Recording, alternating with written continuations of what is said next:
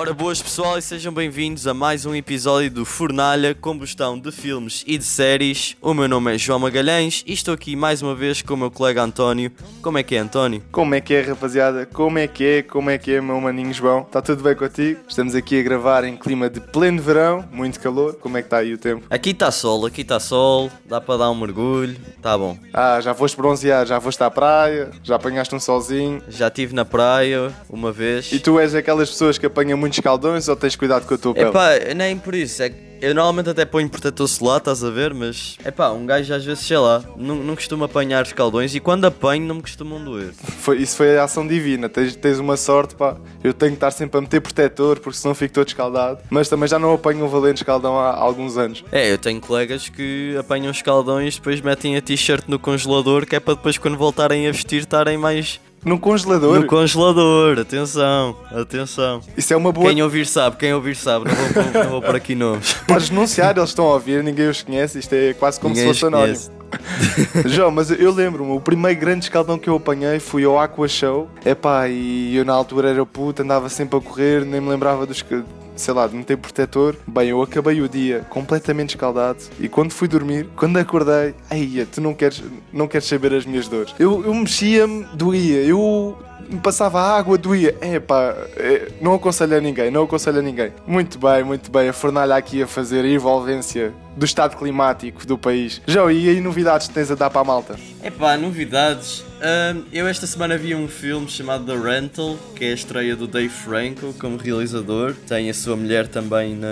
como protagonista, Alison Brie, que já vem lá do Community e de Mad Men também. É pá, o filme não foi assim nada do outro mundo, mas também acho que foi um bom começo como realizador, estás a ver? É um filme de terror, mas também é um drama, às vezes não não mexe bem com um género e com o outro, mas acaba por ter eh, bons atores, uma boa direção e quando funciona, funciona bastante bem. Portanto, yeah, acho que pode ser um passo, um passo, um bom primeiro passo para este realizador que era um ator e ainda é. No, nós estávamos a falar, tu disseste Dave Franco, é o irmão do, do, James Franco, é isso? Exatamente, que aparece em filmes tipo Os Vizinhos, estás a ver? Sim. E, eh, e no The Disaster Artist também, também okay. está no filme.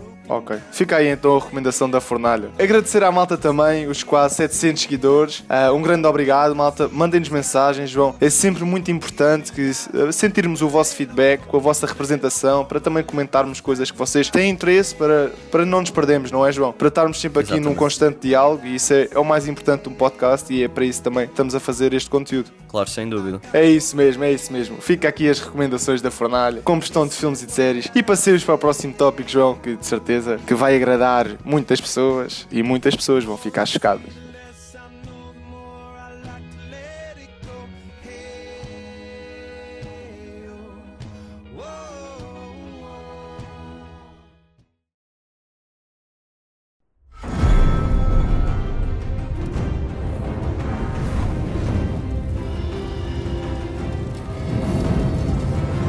João, João, João, estamos aqui para comentar mais uma série. A série da atualidade, a série que rebentou por completo todas as outras séries, pode-se dizer isso. E, portanto, vamos aqui ativar o sino. Spoilers, spoilers, spoilers. Ainda não é agora, mas a série com mais spoilers do universo, João. Como é que é a tua experiência com Guerra dos Tronos? Gostas desta série? Não gostas? Está no top? Está no pedestal? Como é que é? Guerra dos Tronos foi, durante imensos tempos, e ainda é, uma das minhas séries preferidas. Inclusive, talvez seja a minha série preferida de todos os tempos. Está ali no top 3, de certeza, de, das minhas séries preferidas. Pá, pronto, eu descobri esta série com os livros do George Martin, que ele começou a escrever isto lá nos anos 90.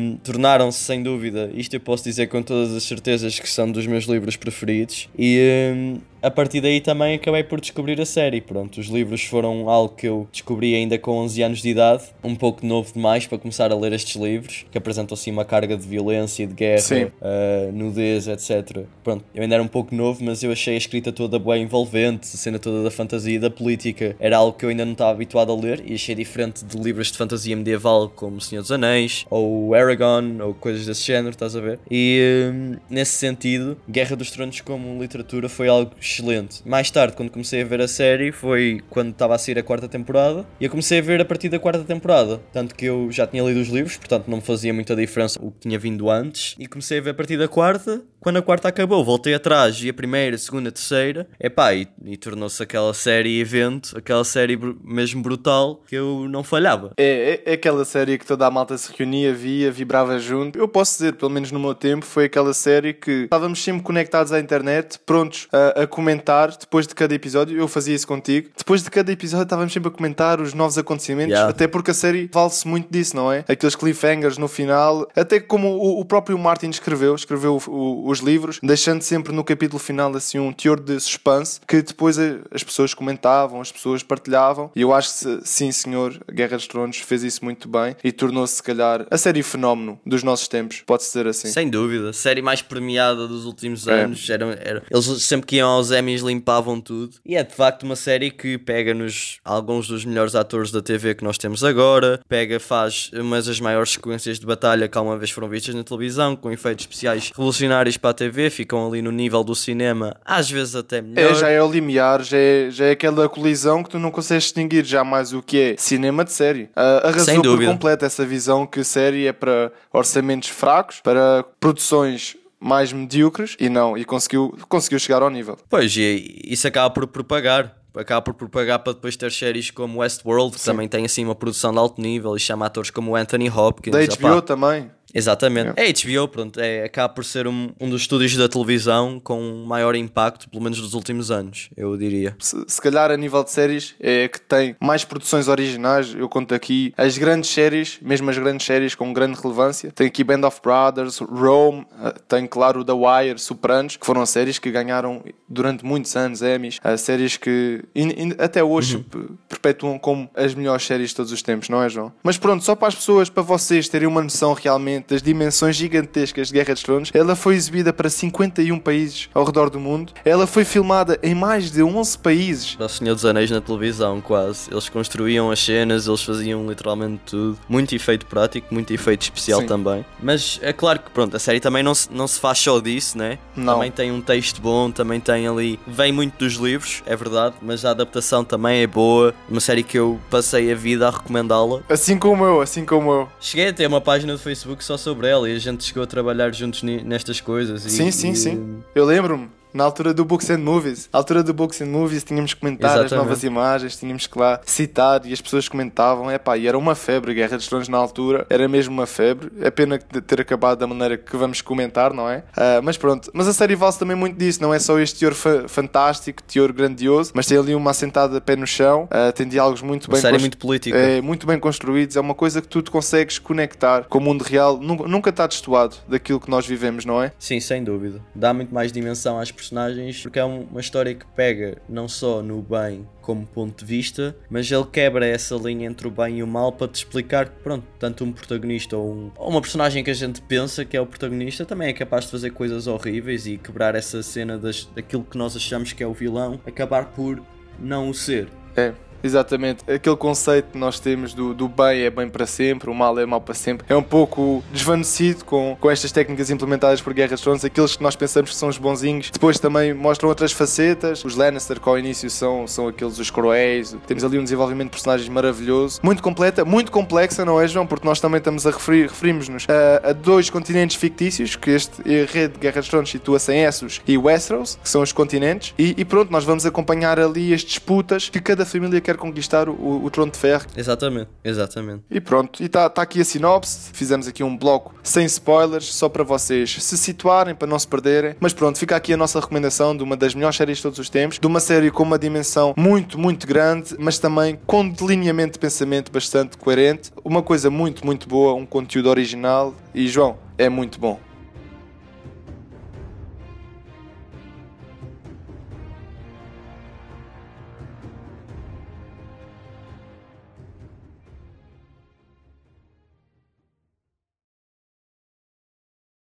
Meu camarada João, spoiler, spoiler, spoiler. Fizemos aqui um top 5 dos melhores momentos de Guerra dos Tronos. Já tínhamos tentado fazer aqui um bloco de Guerra dos Tronos. Quase 4 horas de conversa. É o Snyder Cut ou o Fornalha Cut do Game of Thrones. João, qualquer dia libramos, qualquer dia libramos essa versão de 5 horas a comentar Guerra dos Tronos. Sim, mas primeiro temos que falar com a HBO Max, que é para ter ali um, um patrocínio. Exatamente, exatamente. Isto, isto ainda precisa de algumas filmagens, etc.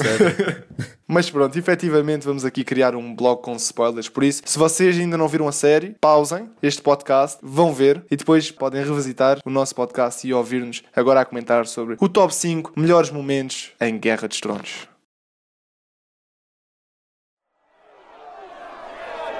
My mother wishes me to let Lord Eddard join the Night's Watch. Stripped of all titles and powers, he would serve the realm in permanent exile. And my lady Sansa has begged mercy for her father.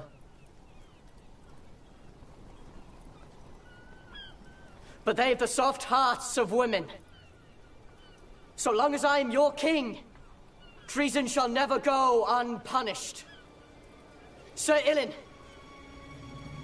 bring me his head. Ora bem, pessoal, então começamos logo com um dos momentos mais fortes da primeira temporada da série, que é a morte do Ned Stark. Momento chocante, tanto para quem leu os livros lá nos anos 90 e depois viu a série. É algo que muda o paradigma daquilo que é a Guerra dos Tronos. Uma personagem que tu achas que é o protagonista quando começas a ver a série lá no primeiro episódio e vês este homem honrado, este homem justo, quer fazer o bem pelo reino, depois acaba por ser demasiado honrado, envolve envolve-se no jogo dos tronos, não, sabe, não o sabe jogar e morre. E foi um momento que, pelo menos para mim, foi bastante significativo para esta série, porque eles cortam-lhe a cabeça e ao cortarem a cabeça estão a cortar ali a tua percepção daquela história, porque pelo menos para mim, eu lembro-me que antes de ele morrer eu estava tipo, ah, alguém, alguém o vai salvar assim ao último momento. Mas Game of Thrones não, não, não. é muito feita disso. Pelo menos nas primeiras temporadas, eu acho que essa, essa cena do Deus Ex Machina, das, das pessoas serem salvas assim no último momento, que é uma coisa muito de filmes de fantasia e de super-heróis. Muito clichê, não é? Aqui não há nada disso. Ninguém está salvo. Quem tem que morrer, morre. E, e, é assim, Guerra dos Tronos. Querem continuar nesta jornada, continuem, mas não esperem que os bonzinhos, que os heróis sobrevivem. João, isto, é pá, eu. Tu referias e bem, não foi só uma decapitação, foi. Eu quando estava a ver a série, foi a maneira como ele foi decapitado. Tu vês, a lança vai começar a surgir e tu tens um frame que é de baixo para cima, que vês só, só o Ned a respirar. Eu, tu estás a imaginar, tu consegues imaginar? O Ned respira. Sim, a respiração dele até ganha um certo, um certo peso, não é? Ele olha para a Sansa, depois olha para o chão, olha ali para a área, só que a área já não está lá. Foi salva pelo seu amigo. E pronto, ele depois olha para o chão e aceita a sua morte. Eu acho muito bem feito toda esta cena, até porque o episódio, ao início, tem ali um debate com o Varys sobre aceitar. Olha, Ned, deixa lá a tua honra de parte, aceita só, porque, epá, tu és importante e eu não quero que tu morras. E tu vês ali um homem que, que é morto, epá, e o Ned, João, o herói da série, um homem que nem queria muito saber de politicagens, não queria saber. Ele podia estar ali na sua fazenda com, os, com a sua família, bem, sem, sem, sem lutas, queria na paz, ver-se envolvida todo naquela trajetória de ir para King's Landing e depois encontrar ali diversas peripécias e depois acaba morto. Epá, partiu-me o coração. Eu vi a série há muito pouco tempo com a minha namorada e foi engraçado porque eu já sabia o que ia acontecer, não é? E olhei para ela quando a decapitação é feita, ela olha para mim, António, ele morreu. Não, ele não morreu, ele não morreu, ele não morreu. E depois no episódio seguinte tens a outra visão e vês a cabeça dele a ser cortada. É pá, João. Yeah, man. Eu lembro-me que quando estava a passar a sexta temporada, eu tinha uma amiga minha que estava a ver a série pela primeira vez. Eu chateei-a tipo dois anos do, do secundário. Tens que ver Game of Thrones, tens que ver Game of Thrones, tens que ver Game of Thrones. E ela finalmente viu. E eu lembro-me precisamente de serem para aí 3 da manhã e ela manda-me um vídeo tipo, no, no yeah. Messenger em lágrimas depois da morte do Ned. Tipo, que é só para vocês estarem a ver a forma como as pessoas reagem a esta, a esta cena. É mesmo um paradigma diferente, é. eu acho. Tipo, tu mudas mesmo a concepção daquilo que tu achas em relação a esta série. É uma morte chocante, é uma morte que faz as pessoas reagirem desta forma. Eu, ao ver a série, também já sabia o que ia acontecer por, por conta de ter lido sim, o livro. Sim, sim, sim. Mas acho que o momento em si tem um grande impacto. Tu ouves os gritos da Sansa, é, vês, o, vês, a área a tentar chegar a ele, mas a ser parada pelo, pelo amigo do Ned, vês o, o, o Ned que, de certa forma, ele ajoelha-se ao, ao Joffrey, não é? Ele presta yeah. vassalagem. Sim, vassalagem, uma vassalagem que vai contra que, que vai... os ideais dele. Exatamente, contra os ideais dele. Frisaste Exatamente, bem. e ele acaba por perder a cabeça, literalmente. Sim. É, João, e tu vês, tu tens ali logo ao início a contestação do público, mas a corte está, está mais ou menos tranquila, que aquilo era mais ou menos arranjado. Era só para dar legitimidade ao Joffrey. Até a própria Cersei, que é, pronto, que é, podemos considerar assim ao início, a malvada, ela não deixa de ser malvada, mas completamente tranquila, porque ela sabe que um Stark morto, é pá, aquilo vai, vai trazer guerra. E a guerra traz claro. dinheiro, envolve destruição de terras, não é? Exatamente. E, e, e quando tu ouves o Joffrey a dizer Sir Hillen, bring me his head, man, é uma coisa que. E como tu referiste, a atuação é muito bem feita. Tu vês ali o caos, o caos da, da Sansa a gritar, boa atuação, vês ali o Varys também se aproxima do Joffrey a pedir: Oh, oh, oh, oh Joffrey, calma, calma lá. Man, é uma, é uma, é uma, é uma cena, uma cena em É uma, uma excelente cena. E é mais uma das famosas mortes do Sean Bean, porque ele morre em todos os filmes que faz, né? Coitado. O nosso Rico Boromir, na altura era o meu Rico Boromir. Agora é engraçado, porque a minha namorada, a Daniela, quando viu o Senhor dos Anéis, que eu estou a ver também com ela o Senhor dos Anéis, já não é o Boromir, é o Ned. Olha o Ned, o Ned está aqui. É só para tu veres como é que o paradigma muda. Uh, mas pronto. Yeah. É um excelente, é um excelente nono episódio de uma primeira temporada que já ela, para mim, foi bastante boa. Assim, mais política, mas muito, muito madura. Tu vias que era, era diferenciada, João. Não tinha como ser de outra forma. É diferenciado, pá. Sem dúvida.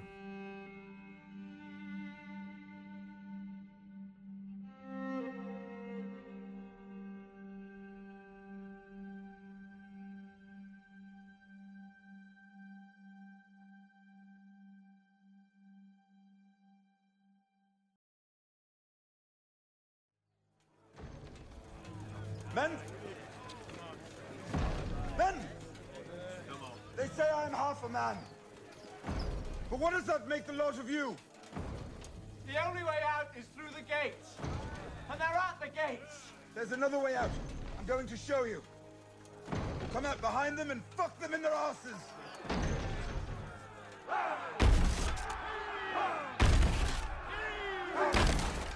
Don't fight for your king. And don't fight for his kingdoms. Don't fight for honor, don't fight for glory. Don't fight for riches because he won't get any. This is your city Stannis means to sack. That's your gate he's ramming. If he gets in, it will be your houses he burns.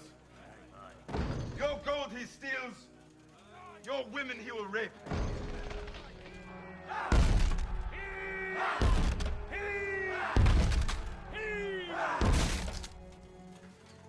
Those are brave men knocking at our door.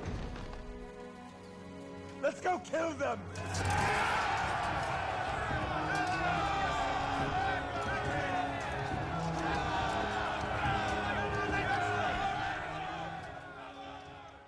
Pois é, António, também no nono episódio, no, os nonos episódios normalmente têm sempre assim alguma coisa chocante ou de teor agressivo em Guerra dos Tronos. Neste caso foi a Batalha da Água Negra, que foi a primeira grande batalha na televisão da Guerra dos Tronos, e, não é, António? E começa aqui a haver um padrão de nonos episódios de Guerra dos Tronos. É verdade. A cada nono episódio a malta já esperava qualquer coisinha a mais, não é? Que eles ao longo, ao longo da temporada começaram a carburar ali a construir as tramas, até que chega ali ao final, poupa o orçamento para depois dar tudo, cilindrarem completamente. Para mim, a personagem de destaque dessa temporada é o Tyrion, ok? okay. Por causa de, do plano dele com, com mão do rei para enviar as filhas da Cersei para, para Dorne, a Marcela. Sim, arranjar ali um casamento. Começar a fabricar ali o fogo vivo, porque ele sabe que o Stannis vai chegar para, para invadir Porto Real. E há ali uma construção que eu acho que monta o Tyrion também como uma personagem extremamente inteligente. E culmina neste episódio da Batalha da Água Negra, que é um episódio brutal, pela batalha em si, na minha opinião, mas que tem ali momentos pequeninos que eu acho muito bons. Para mim, um dos melhores momentos deste episódio é o discurso do Tyrion, que quando os homens estão a ficar com medo do exército Stannis, que é enorme, uh, e eles estão ali dentro da muralha,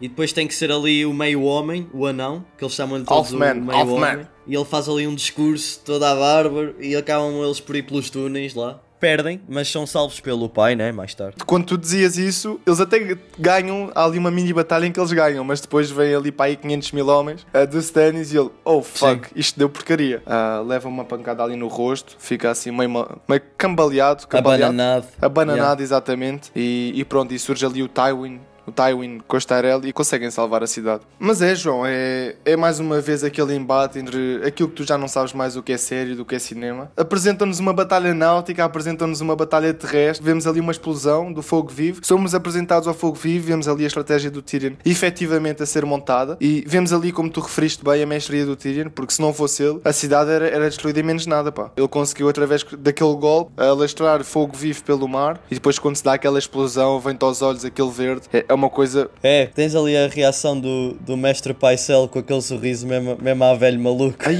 pois é, pois é. Eu acho boa da piada esse momento. Eu queria também referir um momento este episódio começa a montar uma parte sobre o Sander Clegane, o, uh, o cão de caça. Tu vês que ele tem medo do fogo. Isso é importante para essa Sim. personagem por causa de toda a trajetória dele com o irmão e aquela revelação que tu acabas por descobrir que a queimadura na cara dele foi por causa do irmão, etc. E nos livros há um momento em que ele, ao fugir da batalha, a primeira coisa que ele faz é ir até à torre da Sansa. E ele oferece à Sansa um, uma possível escapatória. Até porque durante o segundo livro, a Sansa está a tentar fugir de King's Landing e há um complô ali com o, o Bobo que tu vês no início do, da temporada na, naquela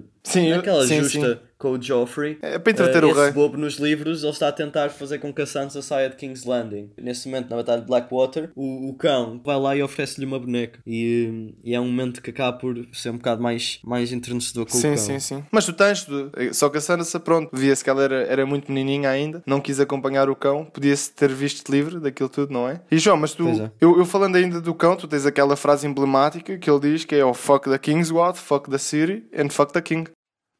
Your King's Guard, Clegane. We must beat them back or they're going to take this city. Your King's city. Fuck the King's Guard. Fuck the city. Fuck the King. Pois é, pois é. Que ele está a beber água lá, como é, é que é? Exatamente. Fez, fez isso tudo ao Tyrion. Pá, para mim, um dos melhores episódios da segunda temporada, provavelmente o melhor. E uh, a partir daqui, opá, foi sempre a partir. Pera. Foi, foi sempre a subir, pá, foi sempre a subir e é um, é um episódio que traz consequências.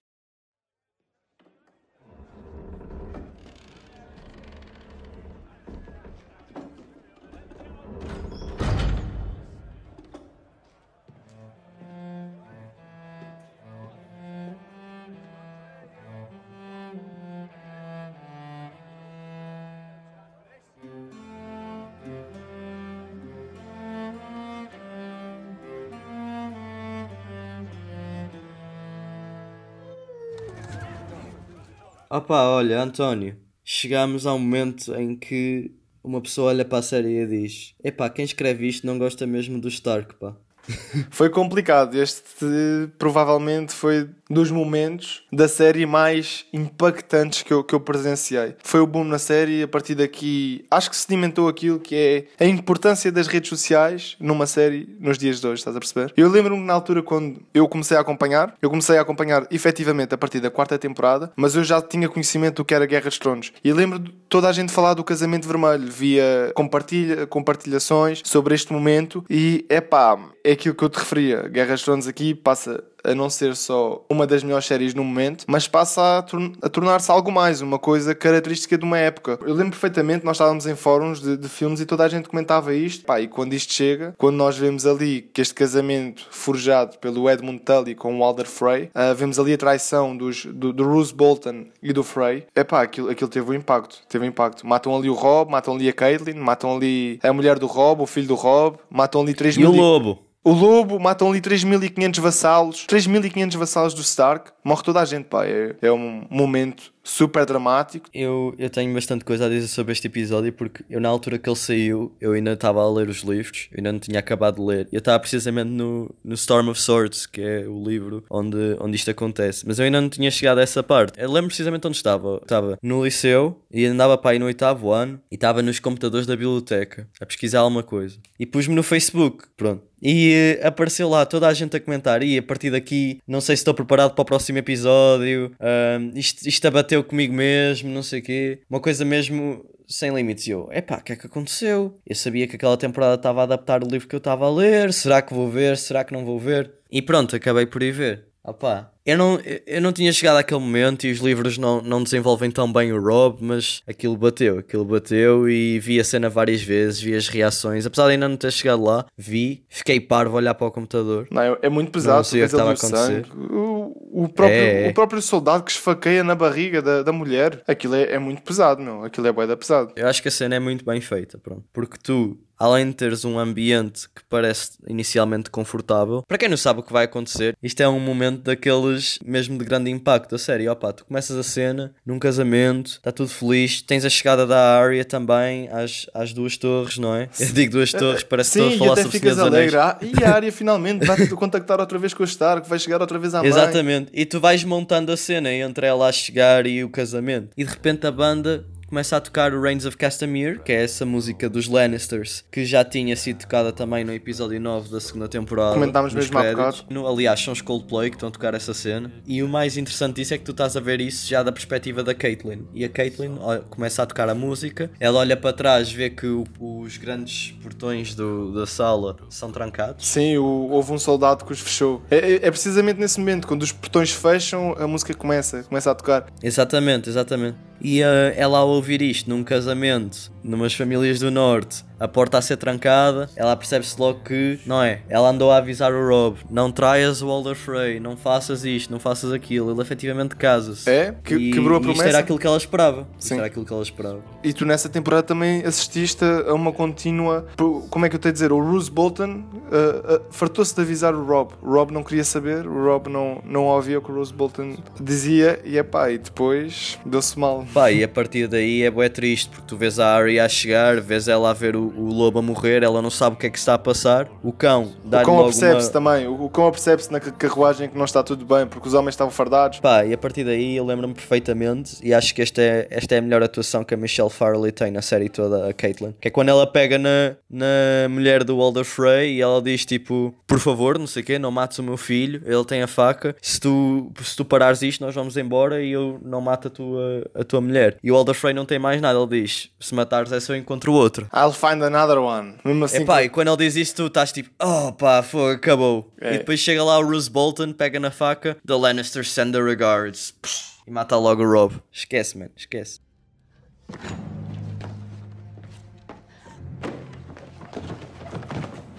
Lord Walter!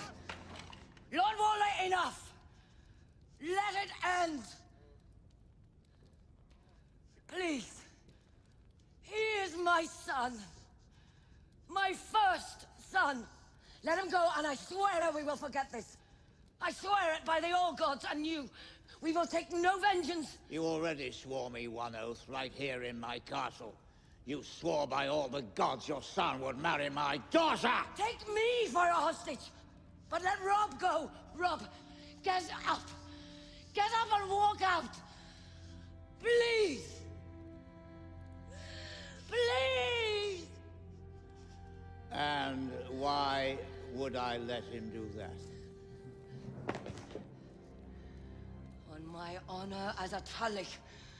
On my honor as a Stark. Let him go. Or I will cut your wife's throat.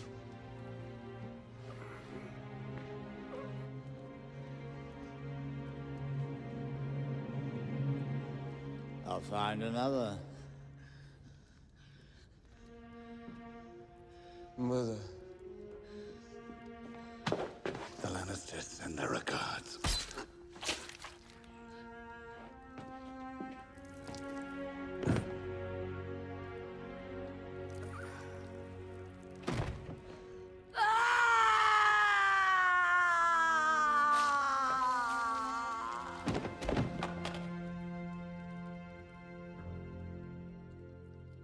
Depois a Caitlyn degola a mulher do Alder Frey e depois ela é degolada. E tu vês o sangue a jorrar. É uma cena. me- mesmo. eu- João, eu digo-te, o, o- o episódio tem muitos momentos altos, mas esta onda de desespero da Caitlyn é pá. É ainda mais impactante. Sobe ainda 10 graus o nível do episódio. É, e a câmara foca mesmo nisso, porque ela depois de matar a filha tem tipo um. um- a câmara move-se assim lentamente até ela e demora assim um bocadinho, porque não é, não é que a cena seja demorada, são para aí 10 segundos, só que Sim. depois tu vês aquele massacre todo, tu estás lá e aquilo está a demorar, estás numa espécie de caos mental a ver aquilo. E ela acaba por ser também degolada e termina assim um episódio com os créditos em silêncio. E opá, sem dúvida, um dos momentos mais impactantes da série, chocante, mas chocante de uma forma que foi bem trabalhada e que faz sentido entre a história. Muito que bem. efetivamente aquilo que é algo que logo na primeira temporada ele fez este juramento ao Walder Frey e, e depois veio a culminar na terceira temporada uma construção muito bem feita, se fores a ver. Ele faz o juramento, conhece a miúda na segunda temporada, depois culmina na terceira, com todos os avisos, com todo este presságio. Opa, e acho que foi bem construído. Foi um momento chocante, mas foi muito bem construído. João, é, é muito bem construído e tu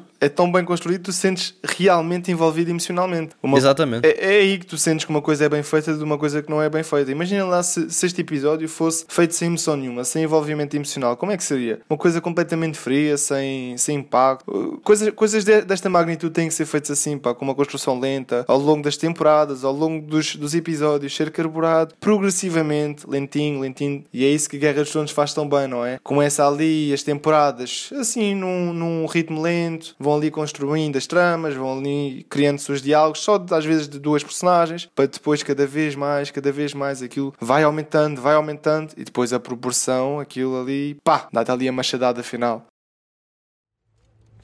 You wish to confess? I saved you. I saved this city and all your worthless lives.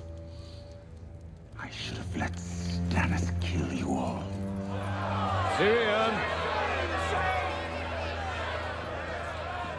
Do you wish to confess?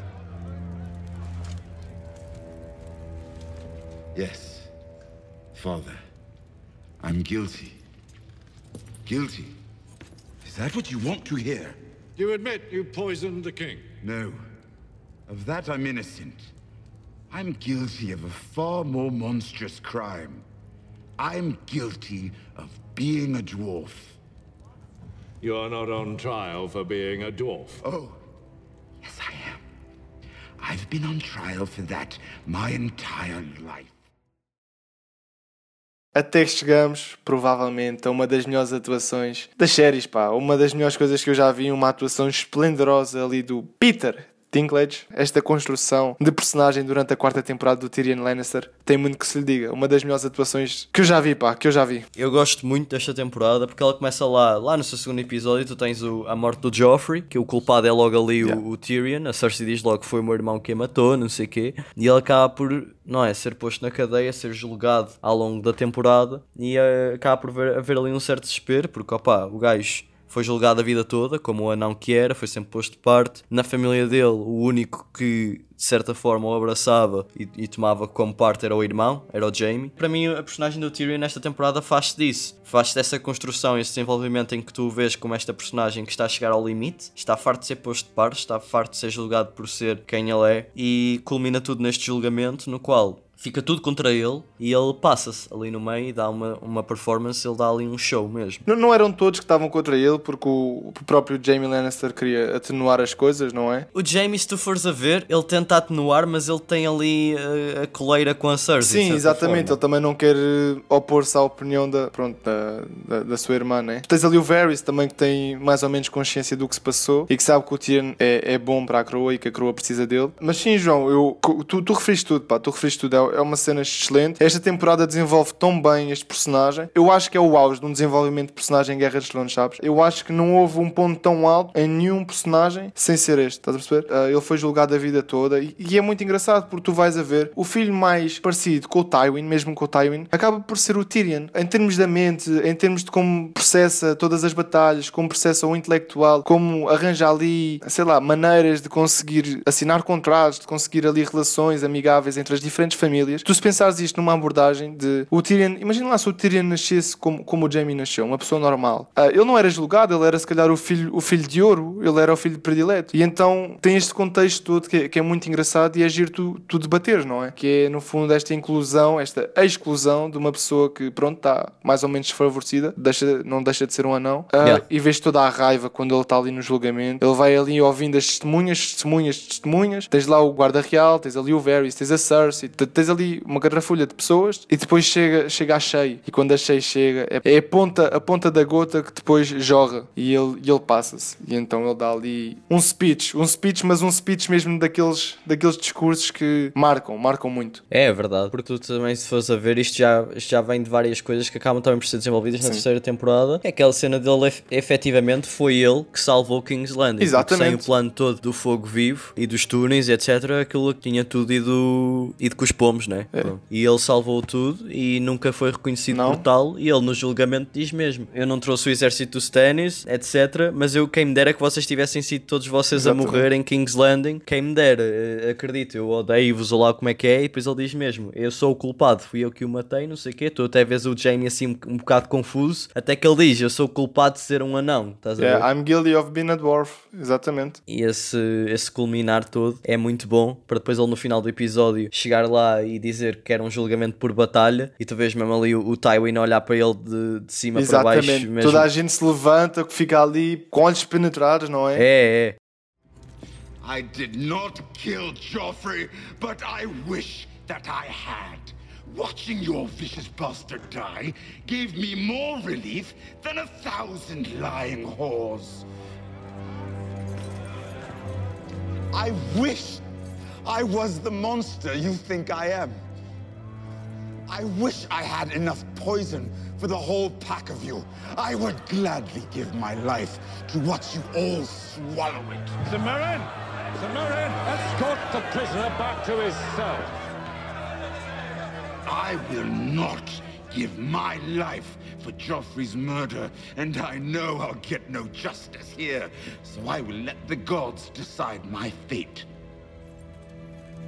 I demand a trial by combat.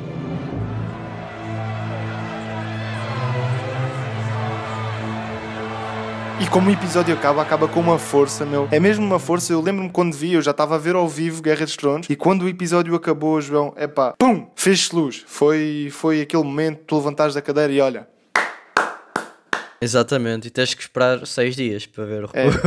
é, é, essa essa é a pena. Era Mas também não desiludiu. Não desiludiu as sequências. Porque depois tens ali todo aquele enredo. Quando o Oberyn lhe fala da, da experiência que teve, quando toda a gente falava que nasceu um ser medonho, nasceu uma criatura. Eu não sei Uhum. se te lembras, mas tens ali o relato. O povo também comentava todo sobre o nascimento do Tyrion. Porque o Tyrion também tem outra coisa contra ele, não é? Que ele nasceu e a mãe dele morreu a, dar- dar-lhe vida. E ele acaba por ser culpado por causa disso, de certa forma. Mas, é lá, chegamos ao, então ao último episódio, não é? Ao décimo episódio da série. E temos um momento em que o Jamie e o Varys juntos ajudam o Tyrion a escapar da sua cela. Yeah. Para que ele vá para um barco para, para Essos, penso. E hum, o que acontece aqui é que o Tyrion para pelo caminho para se vingar, não é? Ele chega aos aposentos do pai e não vê mais ninguém menos que a Shay, a sua amante, na cama do seu pai. Uma traição, logo ali. Ele pega nas correntes. É muito forte essa cena. Eu acho que ele nem lhe diz nada, ele só pega nas correntes e mata. não É, ele sentado a fazer força, ela a estrangular. É, é bué da forte essa cena.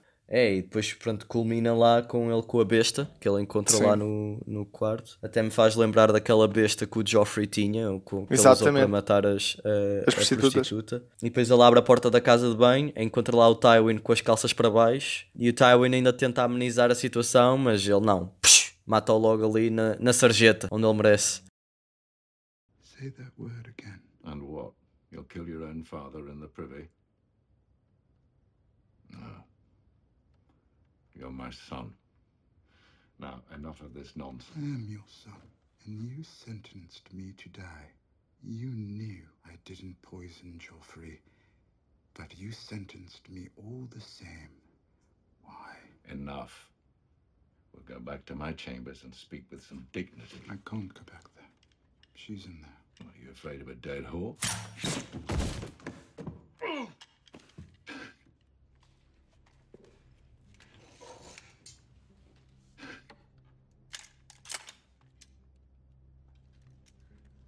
You shot me.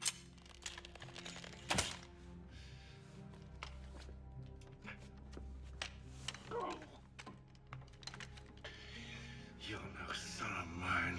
I am your son. I have always been your son.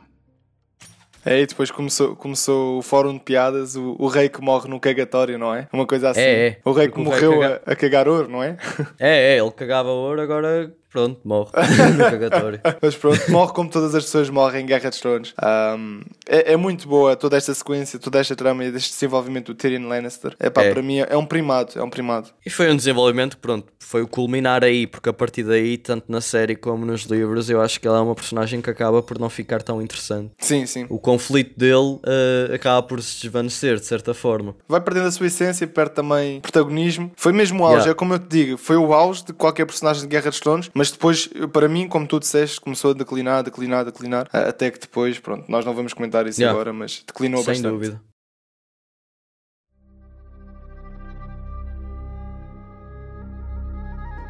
Ok, António, então nós agora temos aqui algumas menções honrosas antes de revelarmos o primeiro lugar do melhor momento desta série maravilhosa. E começamos então por falar de um momento na quinta temporada da série, que é a batalha em Hardhome, uma batalha que não existe nos livros e que eu pessoalmente não estava nada à espera. Uhum. Ela é mencionada nos livros que um grupo de selvagens foi atacado numa ilha qualquer lá para lá da muralha, mas não se sabe o que é exatamente. Mas nada com aquelas proporções. É, exatamente. Tu na série, não. Tu na série, o Jon Snow vai lá para recrutar os selvagens para ajudar nesta batalha. É. E, opa... Com os navios e tudo, levam bem de navios para recrutarem os selvagens. É...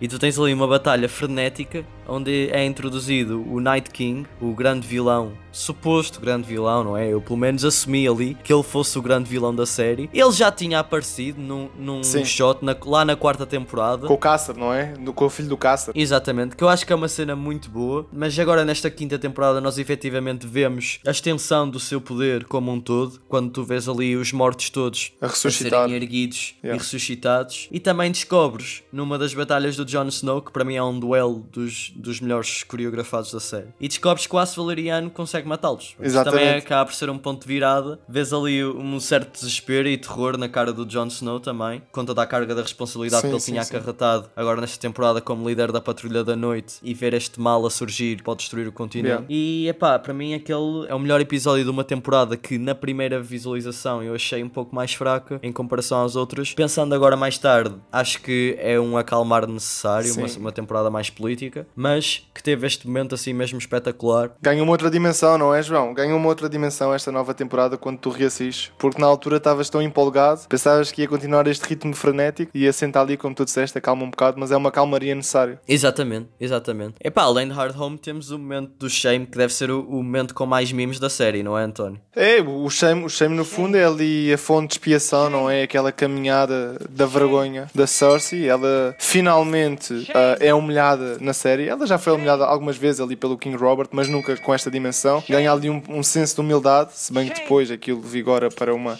uma vingança extraordinária. Mas, mas não, esta série é muito pesada, até como está filmada. Tu não tens ali cortes, tu vês ela a caminhar pelos passadiços da cidade, as pessoas a verem, verem na nua, sem vestimentos, uma pessoa da realeza, ainda por cima a mãe do rei, não é? Houve o povo com duras críticas, sua incestuosa, sua viril, sua. Nem sei o que é que eles dizem, mas tu vês na expressão da atriz e ela dá um show. Aliás, isto foi um, um jogo ali de efeitos especiais porque ela não queria aparecer nua na série. Então o que tu vês efetivamente como performance dela é a cara dela, né? É um duplo, não é? O corpo é um duplo. É um, é um duplo, mas ela dá um show, ela está ali a sofrer e tu vês no olhar dela, vês o sofrimento dela, vês a revelação e isso tudo. Opá, eu acho que é um bom momento na série. É um momento muito bom. Nos livros é ainda mais pesado, sabias? Até chegar a King's Landing é a cidade toda e ela anda até aos portões da cidade, tu vês isso na série. Okay. Mas há um momento nos livros em que ela tem que trepar e as unhas dela começam a ficar todas cheias de sangue e a, e a ficar sem pele. Ah, ainda, ainda é mais pesado, ainda é, é mais assim pesado. uma coisa então. bem pesada. Ficou bom como está, mas, mas. Acho sim, acho sim. Tu vês bem que aquilo é uma caminhada completamente degradante, pá.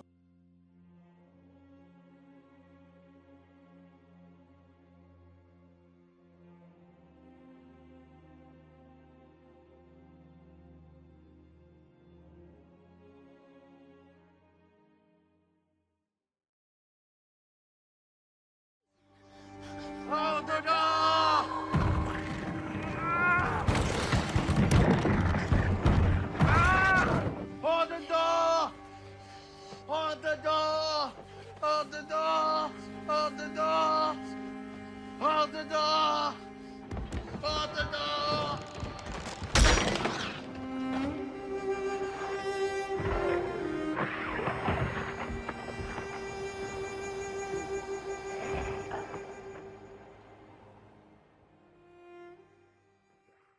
Queremos referir também, para acabar estas menções honrosas, a morte do Hodor. O Hodor que era uma personagem engraçada, no sentido em que sempre que ele dizia o Hodor eu pessoalmente partia-me a rir. Nunca pensei que eles fossem dar esta dimensão a esta personagem que me fizessem ficar emocionado com a morte do Hodor. Mas eles pegam aqui num episódio em que te aprofundam um pouquinho mais a história do Bran com o olho de três. Três ovos.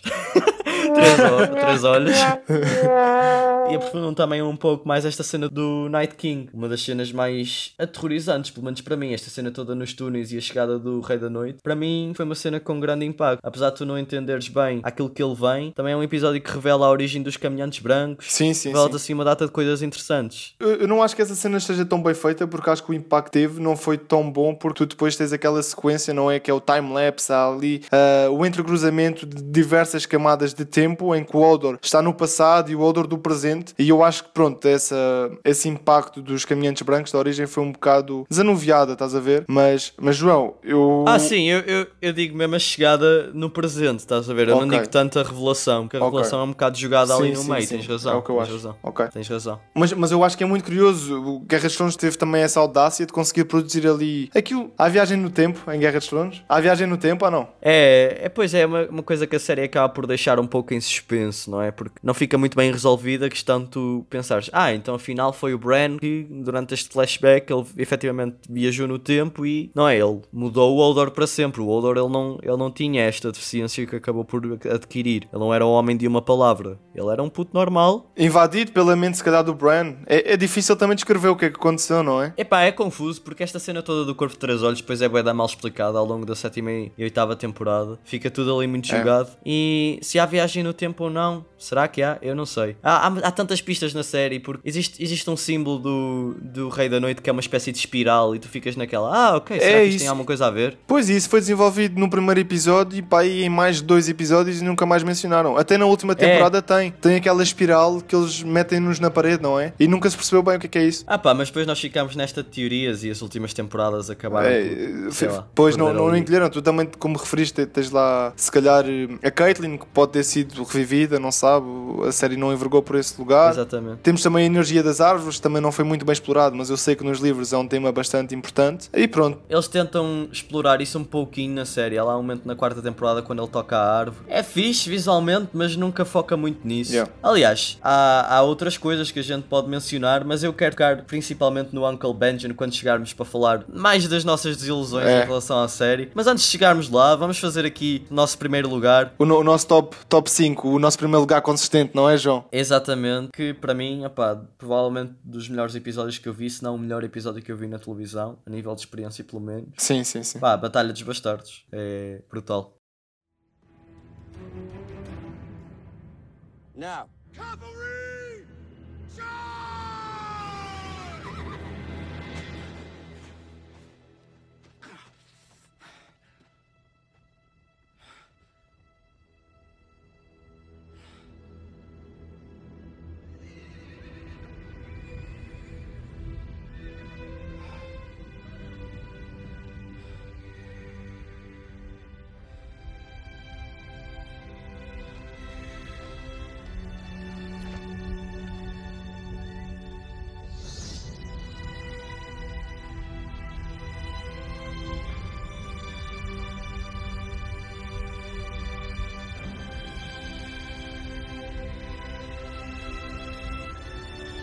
É, João. E, e olha, olha uma coisa, eu já vi este episódio para 5 vezes e eu só agora é que ganhei a consciência que o episódio não é assim tão. A, cena, a sequência de batalha não é assim tão, tão grande como eu pensava. Eu pensava que eram para aí 40 minutos, são 25 minutos, mas é pá, são 25 minutos de uma, de uma elegância. Eu, eu não sei dizer, mas os méritos que a realização tem neste episódio, os efeitos práticos, os efeitos visuais, os frames, tu tens ali o frame do Jon Snow ah, a defrontar todo aquele exército. Epá, eu acho que este episódio ele é brutal em todos os sentidos. Para começar, eu não estava à espera que um episódio que é o nono episódio seria um episódio de uma batalha começasse noutro continente com a Daenerys a chegar outra vez a Meereen. E ela vai lá com o Drogon, o dragão agora gigante, e tu pensas, what eles tiveram um orçamento para uma batalha e isto, afinal, o que é isto, meu? Sim, tu vês ali os dragões, aquele fumo, o fogo todo e de uma maneira É. bem feita, não há ali nada de. Olha, e é a única vez em toda a série que eu acho, e mesmo na oitava temporada e em temporadas seguintes, eh, é a vez que eu acho que a Daenerys a voar no dragão Resulta melhor. mais bem resolvido. Eu, eu também acho, eu, eu também acho, eu gosto muito. É verdade que não tens muitos shots que são close-ups, mas os shots aéreos dela a voar ficaram tudo muito bem feitos. Ela a libertar os dragões, ficou tudo muito bem. E surpreendeu-me. Yeah. Lá está, esta temporada toda já, não- já é algo que não está nos livros e é algo que é, é de referir que a partir daqui os spoilers começaram a ficar mais pesados porque já havia as pessoas, o pessoal já não sabia o que é que ia acontecer, né? E a partir daí começou a ser uma coisa mais, mais difícil também não apanhar spoilers. Mas epá, chegamos então a- ao grande momento da- do episódio, inegavelmente, que é a Batalha dos Bastardos. Ela é toda bem, muito bem construída, porque não é só a batalha em si, não é, não é só a cena frenética, estás a ver? Tu tens ali uma construção do plano na noite anterior, vês as pessoas com medo, Sim. vês o Davos a sair do acampamento. do acampamento e ver ali, e ver ali o, o peluche, não é o peluche, é ali o, o- a boneca, não é? A boneca da A boneca da filha do Stannis, não é? Exatamente, é uma coisa, uma cena pesada. E tu vês ali também eh, os avisos da Sansa, em que o Ramsay, o Ramsay, podemos dizer que ele é inteligente, ele é muito macabro, mas ele é inteligente, e ele, avisou, oh John, tu não esperes que o teu irmão chegue vivo ao pé de ti, ele vai, vai-te usar e vai fazer jogos mentais para que tu, tu venhas ter com ele.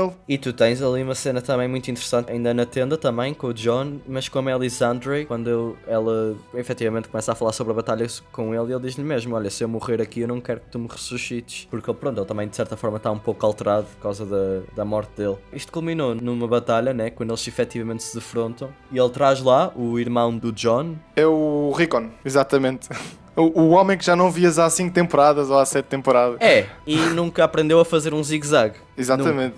O gajo podia andar em zigue-zague, mas não. Ele vê que estão a disparar setas contra ele, toca a correr em linha reta para ser ainda mais fácil de mirar. Mas efetivamente, opá, eu não pensei nisso quando vi o episódio, mas depois vi lá as pessoas a queixarem-se disso até. Pronto, opá, Faz sentido, não é? Faz sentido. Em zigue-zague. Quando ele efetivamente morre à frente do Jon Snow, é que é mesmo antes dele chegar. Ele está quase a lhe dar a mão, ele morre. O Jon Snow até tem ali aquele momento em que ele está a chegar a cavalo, para um bocadinho em câmara lenta. O, o frame é bué bom, porque tu vês, tu vês o Rickon, está uma câmera de baixo para cima e tu vês a seta a penetrar mesmo na barriga do irmão É. e, e depois corta para o, para o olhar do Jon Snow e tu vês ali toda a amargura, vês tudo e, e pronto, e depois desencadeia aquele frame que nós vimos. Aquela metalinguagem também do cinema, não é? Que o cinema às vezes não precisa de falar, não precisa de comentar, nós depreendemos aquilo dos significados, que é ali um homem honrado, um herdeiro do Stark, tem ali os valores e pronto, vai para a guerra. Yeah, yeah. João, mas há uma coisa gira porque tu, tu quando referias que havia lá aquela costura toda das táticas, ah, deles referirem como é que vão atacar, o Johnson diz uma coisa que é: Ah, eu, eu já defrontei vilões piores do que o Ramsay, mas, mas de facto ele, ele não, ele não, não defrontou pessoas piores que o Ramsay, porque tu depois tens aquela sequência que para mim é um- uma das coisas mais belíssimas da série, que é quando eles estão ali no sufoco, as tropas do Ramsay começam a, a sufocá-los. Fazer um cerco. Exatamente, fazer um cerco, tu vês ali toda aquela energia que está a ser dissolvida. O Jon Snow fica lá em baixo, não se consegue levantar, tu sentes o sufoco, mesmo o sufoco. Pessoas que não conseguem respirar cada vez mais apertadinhas, apertadinhas, apertadinhas, e tu vês os escudos, as lanças cada vez a fecharem mais o cerco, e o Jon Snow a tentar arranjar uma alternativa para respirar, e, epá, e quando ele vem ao de cima tu sentes o ar fresco. Respiras com ele, não é? Yeah, eu lembro-me quando saiu o comentário dos realizadores dessa temporada, eles disseram mesmo que isto eram coisas que aconteciam em guerras, as pessoas morriam soterradas, Sim. Faziam-se pilhas e pilhas de mortos, um, e as pessoas acabavam por morrer também sufocadas. Eu acho que a série fez muito bem a introduzir isso, porque tu realmente, como tu disseste, tu sentes o sufoco dele, ali a ser afogado, literalmente, pelaquela malta toda, uh, e quando ele finalmente se liberta é tipo uma lefada de ar fresco. Pronto, depois tens a, a chegada dos Cavaleiros do Val, e o Jon Snow vai lá com o gigante para se vingar, mas é pá, o, o Ramsay ele mata o gigante, eles matam todos o gigante, né? Phoenix, o gigante que levou com 100 flechados e depois levou com uma no olho e morreu. Mas, isto é, tem um é certo forte, impacto. Mas é porque Isto tem um certo impacto, porque ele é. Eu penso que ele era o último dos gigantes. Pelo menos no li- nos livros era Sim, assim. sim. E, e tu vês mesmo o Jon Snow olhar para ele com um certo respeito. Quando ele leva a seta no olho, o Jon Snow fica completamente furioso. Pega no escudo. Epá, é um momento muito bom para mim, tu veres ele a forçar a entrada contra o Ramsey, que é para se conseguir vingar. Não é ele que tem a vingança completa, acaba por ser a Sansa, numa cena brutal, onde ela liberta os cães no gajo. Ele que sempre usou os cães para torturar e fazer uma data de coisas, agora foi a vez dele de ser comido por um. Mas é um episódio episódio que, como um todo, é muito satisfatório. Gosto muito deste episódio. João, mas eu aí tenho uma perspectiva diferente da tua. Eu não acho que ela liberta os cães. Eu acho a série frisa bem que ela não fez nada. Ela só meteu ali o, o Ramsay e ele colheu aquilo que semeou, deixou os cães passar a fome. Porque ela, tu vês, ela não abre nenhuma cela. As celas estavam abertas. Ela só insere lá o Ramsay Hum. e, e ele, eu, eu acho que aquilo é uma tradução, eu pelo menos interpreto assim, que é o Ramsay semeou aquilo e aquilo aconteceu sem a ação da Sansa, estás a ver? Mas eles meteram-no de propósito lá. Sim, claro, claro, mas, mas, mas houve, tipo, manteve-se a honra, ela não matou ninguém, de facto. Eu, eu concordo contigo, eu acho que a cena foi toda muito bem construída porque tu sentes no final do episódio e ficas, ah, finalmente o gajo morreu e morreu de uma maneira, epá, um bocado atroz, não é? É, porque tu depois dessa cena, eh, ou é antes ou é depois, mas tens o estandarte a mudar nas Sim, sim, muralhas sim. do Winterfell, dos Bolton para os Stark, que é uma cena bué da E depois tens ali a musiquinha a surgir, não é? Exatamente. É pá, um grande momento, um grande episódio desta série que realmente marcou a televisão. É, João, é. Mas é uma... que infelizmente acabou de uma forma mediana. É, mas ó, má. João, mas antes de falarmos disso, vou, vou só aqui frisar uma coisa. Este episódio, para mim, é um dos melhores episódios da história das séries e foi uma das únicas batalhas que eu senti mesmo o que era uma guerra. Tu vias-te mesmo numa guerra, tu sentias aquela mutilação, tu vês as mutilações, vês o empilhamento das pessoas. Ah, eu acho que tu nunca tinhas sentido o terror do que era uma guerra, mesmo bem feita, porque tu tens também ali a dinâmica de uma, de uma câmara, eu falando agora de aspectos assim mais técnicos, tens ali a câmara mesmo a direcionar, tens ali o foco no Jon Snow, estás a ver? É, tu tens uma sequência que é um long take no início do- da batalha, que ele dura para aí um minuto, eu acho, e que ele acompanha o Jon Snow É. à medida que os cavalos estão a chegar. Ele, tem, ele segura num amigo, o amigo leva uma seta. ah, e a série voltou a fazer isso. Na Sim, sétima sim, temporada sim. há uma batalha. Correu tão bem que eles repetiram a fórmula, não é? Não é? Aliás, vis- visualmente, acho que é mais eh, assim, enche os olhos mais na sétima temporada. Mas a nível de peso e de terror, eu acho que Ah, conseguiram eu- ter um, um maior senso Eu não aqui. concordo, João. Eu acho que o peso deste episódio em específico, desta Batalha dos Bastardos, ah, n- não tem nada a ver com tudo o que foi reproduzido depois em Guerra dos Tronos. É o que eu é o que eu estou a dizer, o peso, tá- o peso é maior aqui, mas visualmente eu acho mais interessante o Ah, que eu, aconteceu na sétima eu- eu temporada. não concordo, eu não concordo. Mas, mas pronto, mas isso também é a opinião de cada um, Eu acho que é? o CGI está mais bem resolvido, Ok, etc. ok. Estás a ver? Ok. É, é mais interessante. Mas pronto, foi, foi um marco, foi um marco na, na história de- de- das séries e como nós dizíamos, a Guerra dos Tronos supera cada vez mais, forma um padrão e a partir daqui nó- nós, já sabíamos, nós não, É. não havia nem no cinema, eu digo, nem no cinema havia se calhar batalhas tão, tão bem feitas. Isto é. É, é assim, eu, eu, eu, acho, eu acho que ele está literalmente ao nível do cinema, estás a ver? É- é, há batalhas, tipo, visualmente eu acho que podem ser mais interessantes, mas que a nível de emoção foram poucas as batalhas que conseguiram chegar a Concordo. este patamar, tipo, sem dúvida. E, eh, e Guerra dos Tronos, para mim, esta foi a melhor temporada de Guerra dos Tronos, é a minha temporada preferida. Curiosamente, não está a adaptar os livros, ou melhor, está, mas não há material que seja dos livros nesta temporada. Pouco, pouco existe, mas pouco. E eh, é curioso, porque apesar disso ter funcionado tão bem para mim nesta temporada, nas próximas não. É, na- nas próximas não. É, João, como tu referias, eu acho que a série fez muito bem na sexta temporada conseguir equilibrar aquele fator de política, ah, sei lá, de diálogo, intrigas com a diversão, com o entusiasmo, e depois, a partir da sétima temporada, o jogo começa a desbalancear, a magia cada vez é mais, é mais evidente. E epá, não sei porquê, porque obra, não, não sei explicar porquê, mas os realizadores, os produtores, começaram a abandonar completamente as raízes de Guerra dos Tronos, estás a ver? E só a focar É. num, num diálogo cada vez mais simples, cada vez mais, mais raso, ah, atitudes das personagens completamente descondizentes com aquilo que, que nos tinha sido mostrado antes. É como tu dizias no outro dia, cada vez Guerra dos Tronos tornou-se mais novela, não é? É sim, o meu grande problema com esta temporada, na altura, eu lembro-me de dizerem: Ah, vão só ver mais 13 episódios de Guerra dos Tronos, não é? E a sétima temporada já só teve 7 episódios e a última já só teve 6. E eu lembro-me perfeitamente de dizer: Ah, isto vai ser fixe, porque não vai enrolar nada, vai acontecer tudo o que tiver a acontecer, eles vão se focar naquilo que tiverem a focar e, e pronto, não vai haver aqui enrolanço, não vai haver nada. O problema é que depois, quando nós chegamos à temporada, e, e esperamos muita atenção, porque eu lembro-me de ver a sexta temporada lá no nono ano, ou no décimo, e a, e a sétima temporada saiu quando eu estava lá para aí no décimo segundo, ou no décimo primeiro. Man, demorou para aí quase dois anos entre temporadas, e foi assim uma coisa... Tu esperaste muito tempo para ver estas temporadas. Eu não penso que elas sejam a coisa mais aterradora que existe. eu Não, continuo não, a achar não. que é uma série bem produzida, bem atuada, que de vez em quando, de vez em quando, atenção, tem um texto bom, de vez em quando ainda mantém ali al- algumas coisas, mas que pegou naquilo que Game of Thrones não era, que foi confirmar todas as teorias, poucas foram as coisas que não se confirmaram, muito previsível, Exatamente. Muito previsível. muito apressado e sem efeito, tu não, já não sentias as coisas. Tipo, houve pouco, foram poucos episódios em que sentias a emoção. E a mim custa-me acreditar que dois criadores como o Dan uh, Benioff e o D.B. Weiss fizeram um bom trabalho em seis temporadas. Ganharam uma data de Emmy já na quinta e na sexta. Continuaram a ganhar, na mesma. Sete Continuaram mil- a ganhar, não sei como. Não sei como é que ganharam a melhor série. O resto eu dava, tipo, melhores efeitos, melhor tudo. É, é lógico. Agora, melhor série, por amor de Deus. Sétima e oitava temporada, não. Agora, os gajos foram oferecidos pela HBO, e isto, isto saiu em comunicados oficiais, que eles, eles podiam ter feito as temporadas que quisessem. Game of Thrones foi a série que mais rendeu, pelo menos de sempre. Sim, Rendeu. sim, a série mais baixada, a série mais assistida, mais audiência, exatamente. Tinha tudo, tinha todos os troféus, é a série com mais budget também. Tanto que a HBO ainda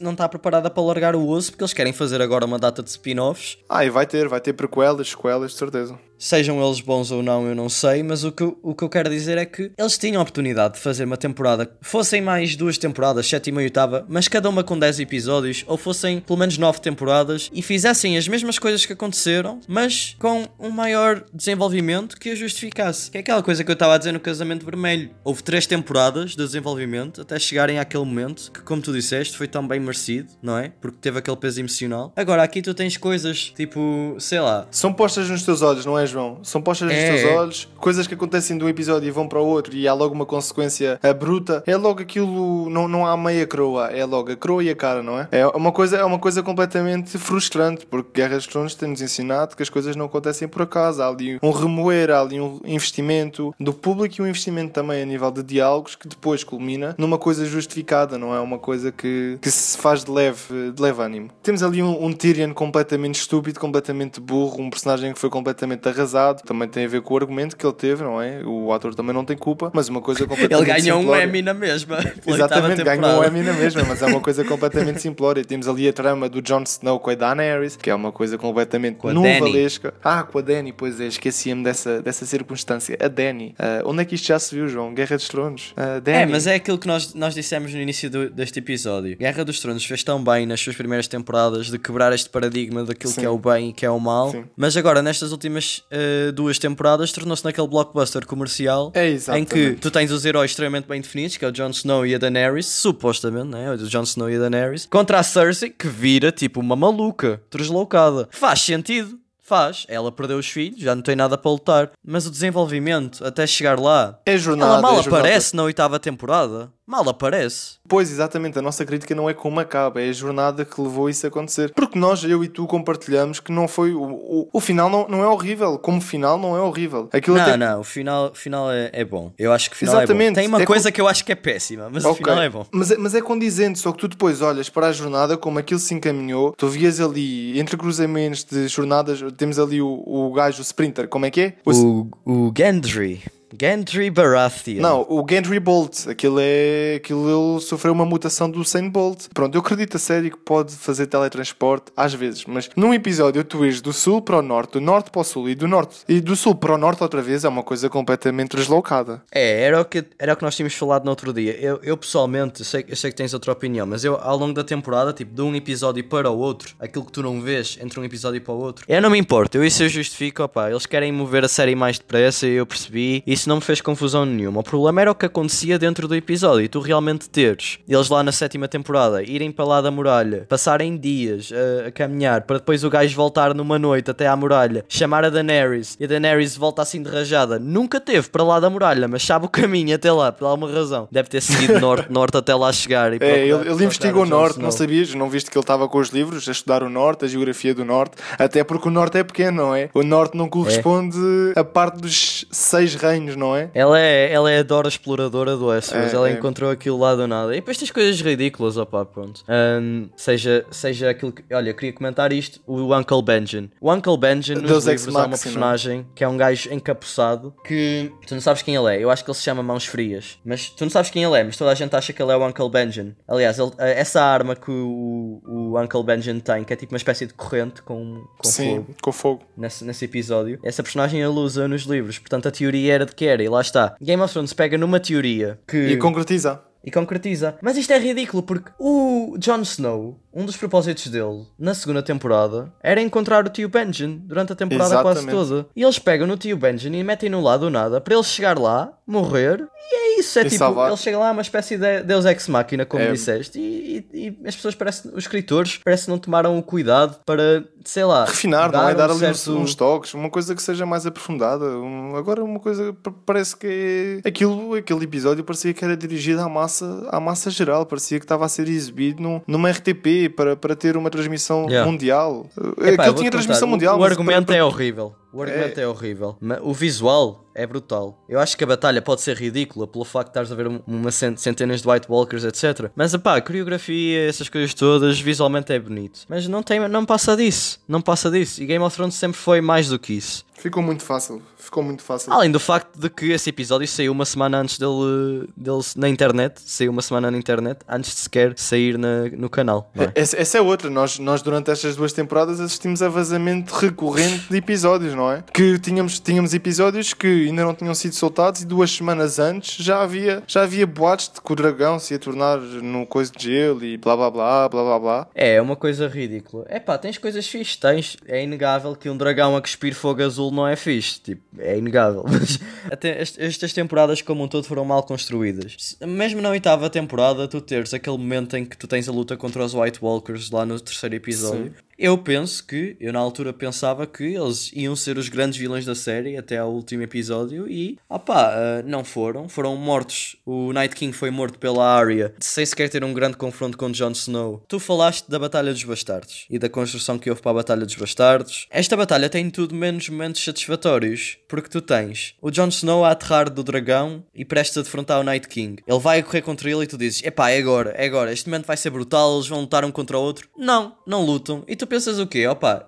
se o Jon Snow morresse ou não morresse, opa, morria, mas não, o problema não é esse. O problema é que tu não tens um confronto que seja, que, que tenha um investimento a nível emocional, estás a perceber? Foi tudo muito. Mas, mas tu conseguiste ver o Jon Snow ir, a ir de encontro ao Night King? É que eu não vi nada nesse episódio, desculpa lá. Ah, Eu sei- desculpa lá, mas esse, desculpa lá, mas esse shot dá para ver muito bem ir contra o Night King. Eu desculpa acho- lá, eu- mas esse shot, esse shot não, esse shot Eu acho bem. terrível a decisão de fazerem ali uma batalha à noite, ok? À noite. Nós tínhamos a batalha da Água Negra, que foi à noite, mas tu vias o que estava a acontecer de facto. Tu ali tens o à noite, tens a névoa, tu não percebes um piso. Um piso. Ok, eu, eu discordo. Eu discordo, eu acho que tu vês bem e acho que o camera work é brutal, acho que os efeitos são bons. Há uma cena que eu concordo contigo. E para mim é, maior, é uma das maiores ilusões deste episódio, que é a batalha entre os dragões. Eu, eu cresci a ler os livros do Aragorn e a, a ler estas batalhas épicas com dragões. Eu, eu adoro dragões, acho que é uma cena de mitologia bastante fixe. E opá, tu vês eles a lutar ali na névoa, não vês nada. Tens uma parte fixe quando eles aparecem lá na lua, brutal o shot, mas é só um shot. Tipo, tu não tens aquele impacto de um contra o outro, tu mal vês eles em cima do dragão, É. parece quase uma sombra. Não, foi muito podre, isso foi muito podre, mas eu o resto eu, eu discordo. Pessoalmente, Então, eu acho que vês bem. Ó João, a estratégia da batalha, os Dothraki ia ter a irem de encontro ao- aos White Walkers sem verem um. Não viam nada. Sem verem nada. Uma estratégia completamente ridícula. Não funcionou. Para mim não funcionou. É pá. Eu, eu tenho amigos também que já gostaram, gostaram do visual, gostaram daquele contraste entre a escuridão com o fogo. Para mim não funcionou. Não funcionou. Eu não gosto deste episódio. Acho que é uma terrível decisão de design, é uma terrível decisão de fotografia. Está muito cinzento. Mas está olha, tem escuro. sequências que eu gosto muito, como a sequência Sim. da Arya na biblioteca, por exemplo. Sim, eu sim, que essa- cena é uma cena boa cena de terror. Mas João, para a malta que está a ouvir, convém também frisar que Guerra dos Tronos é pá. Guerra dos Tronos nunca é terrível. Guerra dos Tronos habituou-nos foi a um padrão de excelência. Aquilo que não foi distribuído ao longo das últimas duas Sim, temporadas. tens não é? é que Guerra dos Tronos nu- nunca é mau. Mas pronto, nós temos que criticar porque o que nós fomos habituados foi uma série completamente adulta, pé no chão. Pé no chão no- sentido de tu perceberes o que estava a acontecer e perceberes É. as razões e as motivações que levam a tais acontecimentos. A E partir- não era só o entretenimento que É, nestas exatamente. temporadas foi isso. Epá, e tens o, o final lá com a Daenerys a ficar maluquinha, não é? E tu pensas assim, eu lá na sexta temporada, quando a série começou a evoluir, assim um pouco mais para a Daenerys chegar a Westeros, eu comecei a pensar, eu acho que a Daenerys, e isto era uma teoria geral, ela vai virar maluca. Eu sempre achei. Eu achei, pronto. E, e eu não me importava que tal acontecesse, mas a forma como tudo foi trabalhado foi primeiramente muito apressado. Porque ela na série ela tem imensas ações boas e muitas vezes quando ela faz ações terríveis, ela fala de forma just... eu não digo justificável, mas ao menos tu percebes porque é que ela estava a fazer. Sim, tu percebes Mas, ali tipo- as razões que ela luta, quer ali a emancipação da mulher, a emancipação dos escravos. Houve quer... um momento na série quando ela mata o pai do Samuel Tarly que eu acho que foi desnecessário. Tipo, aí tu percebes que ela já está um bocado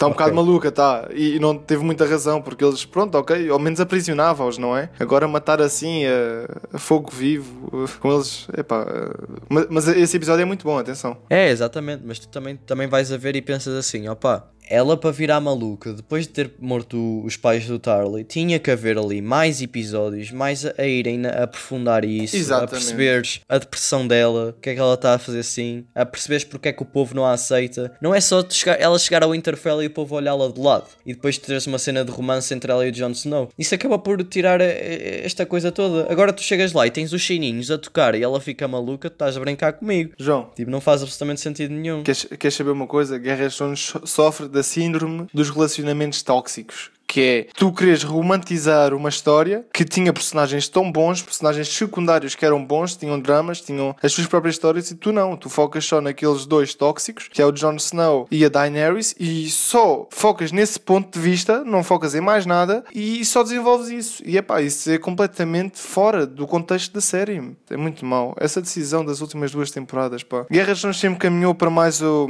para ter um final mais divertimento, para ser mais entusiástico, mas, mas não resultou, não resultou. Não, é assim, tens ali algumas cenas interessantes nesse episódio, como as- as- a parte que a Arya está a escapar da cidade é bem realizada, Sim. com o dragão atrás dela. Mais uma vez, tipo, visualmente, Game of Thrones eu raramente tem coisas a É, queixar. fotografia, produção, ambiente externo. E, e gosto daquele momento em que o Jon Snow percebe que a Daenerys está maluca quando o Grey Worm pega e começa a matar os inocentes e ele não faz nada. Porque isso vai de acordo à personagem dele. E é isso que me chateia depois no último episódio teres aquela conversa entre ele e o Tyrion em que o Tyrion está a tentar chamá-lo à razão e o Jon Snow vira-se e diz: Ah, eu se calhar no lugar dela fazia o mesmo. Não, eu acho que o Jon Snow não faria isso. Tipo, é algo que não faz sentido em relação à personagem.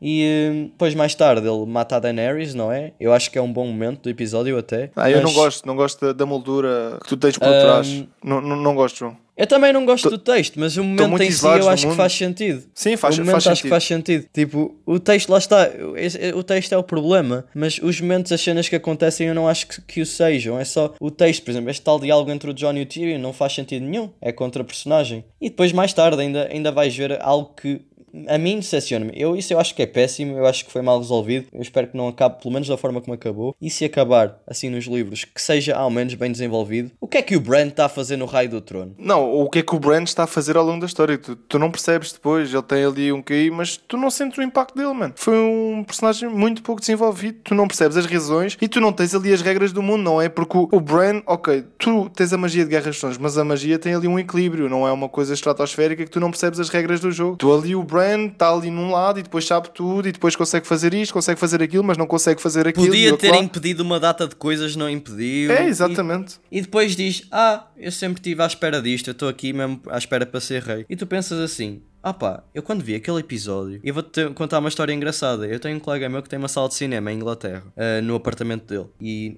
era só eu e ele que víamos Game of Thrones. E a gente viu em direto às duas da manhã. Ele viu os primeiros 15 minutos, adormeceu, ressonou o episódio inteiro. E É eu não novela. o culpo, porque, opá, foi uma alta novela. Para depois tu chegares àquela cena lá no cerco. Onde o Tyrion diz: Ah, quem é que é a personagem, que, a personagem o, o homem ou a mulher, que tem a história mais completa ou mais interessante de toda a gente neste círculo? E aponta para o Bran, quem é a personagem que tem a história mais secante ou mais mal trabalhada, nem diria secante se calhar, mas mais mal trabalhada, na série toda. Todas as personagens que lá estavam sentadas tinham uma história mais interessante que a dele. Eu pessoalmente fiquei um bocado desiludido, pronto. E depois aquela montagem final, Não boa resulta, novela, com, resulta. Com a Sansa a ficar rainha do Winterfell e, e, Ah, e a Arya a ir-se embora. eu- não, eu essa parte eu acho bonita. hã? Eu essa parte eu, Eu não bonita. gosto. Não gostas? Eu, eu gosto dos três Stark, dos três Starks, a Arya ali a descobrir a América, tens ali a Sansa a ser rainha do, do, do norte e depois tens o, o Jon Snow com o seu verdadeiro povo, que eu acho que isso ficou muito bem patente na série, a investigar o que é além, além norte. E o além no- norte, como nós sabemos, é, é bastante gigante e eu acho que é um prémio reconhecido, pá, porque ele no fundo ele matou, ele, ele é um regicida, não é? Ele matou uma rainha. Eu essa parte eu não acho que seja destoada, eu, como tu disseste, não gosto da viagem, não gosto da jornada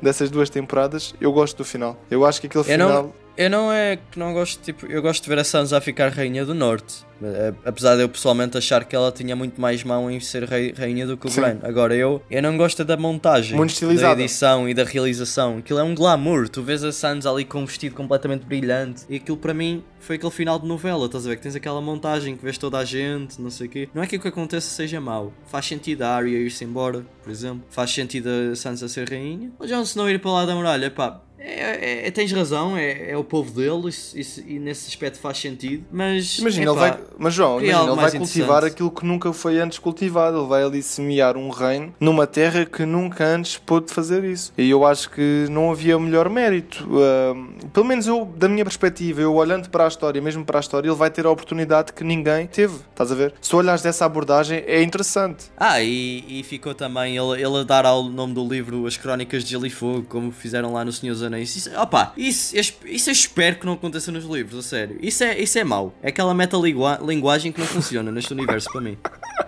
Não funciona.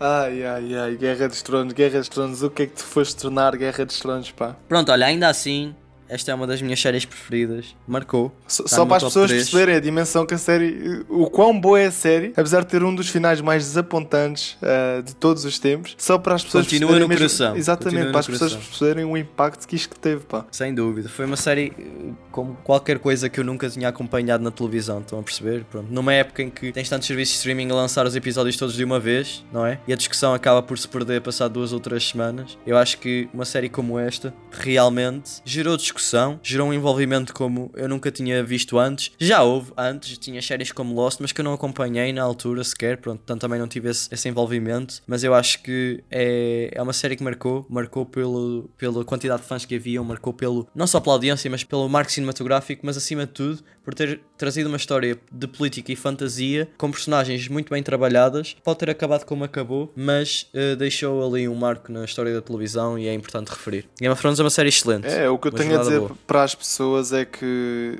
independentemente do final, se eu tiver que recomendar uma série, a dizer, olha, esta série é mesmo boa, eu vou recomendar Guerra dos Tronos. Guerra dos Tronos está, está no meu top 3, Guerra dos Tronos ficou, ficou lá no véu, é é uma série intocável, ainda que as duas. É com muita pena que eu digo isto, atenção, porque foi mu- muita desilusão, mas essa desilusão mesmo assim não, não tira os méritos de, de todas as outras temporadas, não é? E nós temos que ver como um todo. João, vou con- confessar isto para ti, eu não vi uma série que dominou durante tantos anos da maneira que a Rações dominou. Era mesmo, foi um evento, como tu disseste, é a Olimpíada, não é? É, é. Na minha adolescência, quando nós começamos a ver séries, tipo, esta foi de facto a série com que nós crescemos. Exatamente. E uma série que realmente, apesar de. pá, não era uma série qualquer, era, era uma série que toda a gente falava, era uma série que era realmente a Olimpíada da televisão. Tu vias pessoas nos bares reunidas para ver Game of Thrones. Excelente série, uma ótima recomendação da Fornalha. Da minha parte, pelo menos com um asterisco, vão com cuidado porque o final desilude um bocado, mas é pá, a jornada vale a pena. Pronto. É assim, eu, eu quero dar uma nota à série. Eu não sou como tu, que tu, dás,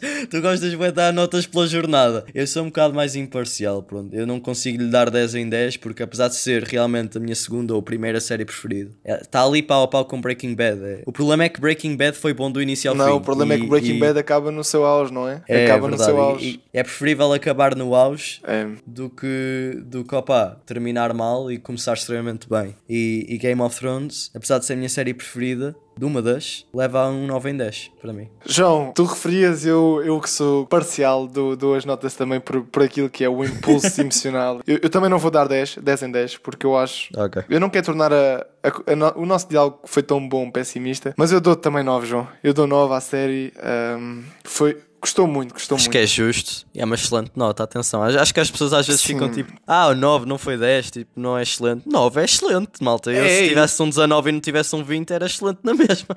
Tipo, vocês- Exatamente, e as pessoas, as pessoas não fiquem a pensar porque eu dei 10 ao Your Mother, que eu considero ao Your Mother uma melhor série que Guerras Tronos, porque isso não, não existe, não, não, não vão com esse tipo de pensamento porque não é verdade. Exatamente. Não é verdade. Notas não adquirem preferência entre coisas. É, uma Exatamente, nota às vezes exatamente. é imparcial nesse sentido. pronto. E Exatamente. É o que E, e, e vem também de contexto, vem da, da conversa, mas, mas pronto, João, é com pesar, é com muito pesar. Eu esperei 3 anos, dois anos pela, última temporada e é pá, aquilo caiu-me no coração. Eu fiquei. Epá, fiquei em baixo, fiquei em baixo. Foi, Foi uma série mesmo, quando foi acabou, mesmo. fiquei muito em baixo. Mas deixou um vazio, deixou um vazio, foi um marco extraordinário. Um marco extraordinário. Ai ai, D.B. Wise, David Benioff, porquê que vocês não esperaram? Porquê que não esperaram pelo argumento? Queriam apressar tanto para ir fazer o Star Wars, agora nem Star Wars fazem. É bem feito, é bem feito. Mas pronto, Armaram-se pronto. ficam aqui as reclamações de dois fãs incondicionais por esta série magnífica. Atenção, malta, é muito boa, vejam. É, é extraordinário. Eu não tenho palavras para descrever os momentos que eu senti a revisitar e a ver. Portanto, deem uma chance, vão ver, não se vão arrepender. Johnny, onde é que eles nos podem encontrar? Como o António referiu no início do episódio, já estamos nos 700 seguidores, estamos a curtir do vosso feedback. Estamos disponíveis também no Anchor, Fornalha, como estão de filmes e séries, todas as plataformas, Spotify, iTunes e pronto. Vão ver os nossos episódios. Em todo lado, em todo lado. João, de Vão grau a a de grau, a fornalha vai, vai enchendo a população e quem sabe num futuro eh, vamos assim estender a nossa, expandir a nossa reação de podcast, não só para podcast, mas se calhar para outras plataformas. Quem sabe, É quem isso. sabe, um dia. A chama espalha-se por todo lado. Exatamente. Dracarys, Dracarys. Dracarys, um grande abraço, pá.